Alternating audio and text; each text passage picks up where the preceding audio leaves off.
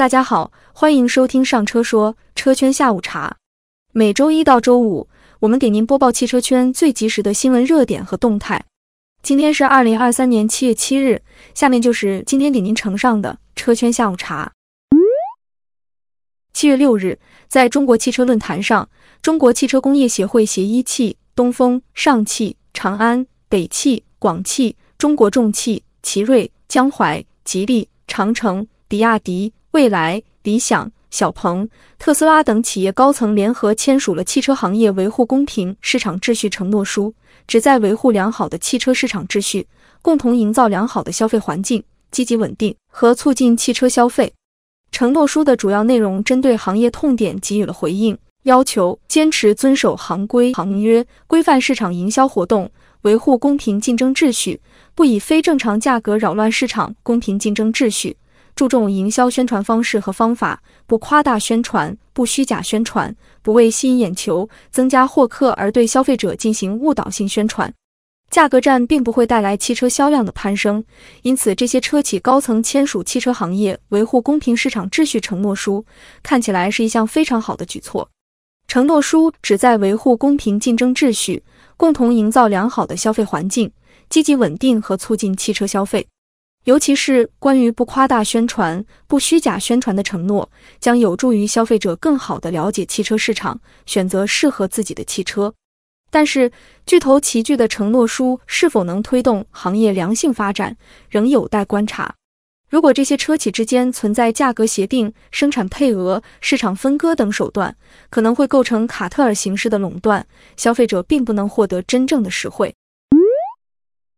七月六日。工信部等四个部门修改《乘用车企业平均燃料消耗量与新能源汽车积分并行管理办法》，调整新能源车型积分计算方法，自二零二三年八月一日起施行。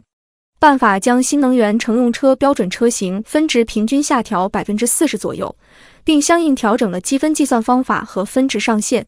新增新能源汽车积分池管理一章，建立积分池管理制度。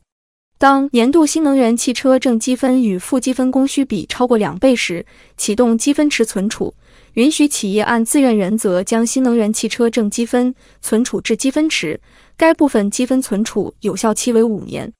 当年度新能源汽车正积分与负积分供需比未达到一点五倍时，释放积分池内的积分，允许企业提取储存的新能源汽车正积分，年度未使用的新能源汽车正积分将返还到积分池。过去几年里，双积分政策对车企的产品开发与生产销售都产生了重要影响。为了获得新能源汽车的正积分，各家乘用车企业都加速推进新能源汽车研发，加大了新能源汽车技术研究的投入，为如今新能源汽车产业成熟、市场渗透率提高奠定了基础。随着新能源汽车销量上升，各家车企的新能源汽车数量增多，积分需求较往年有所下降。积分下调顺应了这种趋势，减少了新能源汽车的政策激励，让新能源汽车和燃油车的竞争迈入更加公平的阶段。七月六日，广汽集团、长安汽车、吉利汽车公布了六月份汽车销量。六月，广汽集团汽车销量为二十三点六二万辆，同比增长百分之零点七七，其中新能源汽车销量为五点二五万辆，同比增长百分之九十六点五。长安汽车六月销量为二十二点五七万辆，同比增长百分之八点八一。其中，自主品牌新能源汽车六月销量为三点九七万辆，同比增长百分之一百一十七点五一。吉利汽车六月销量为十三点七九万辆，同比增长约百分之九。其中，纯电动汽车销量为二点六九万辆，插电式混动汽车销量为一点一七万辆。七月六日。大众中国董事长兼首席执行官贝瑞德透露，大众在华合资企业大众安徽将于今年年底正式投产，预计二零二四年将下线一款大众汽车品牌车型。贝瑞德表示，中国是大众汽车集团的重要战场，到二零三零年，大众汽车集团在中国市场销售的新车中，将有百分之七十四是新能源汽车，并将开发超过三十款新车型。七月六日，宁德时代首席科学家吴凯透露，宁德时代的新产品充电十分钟可以跑四百公里，比加油略微慢一点，有望在二零二三年推出。未来，宁德时代的研发将实现充电五到七分钟就可以跑四百公里。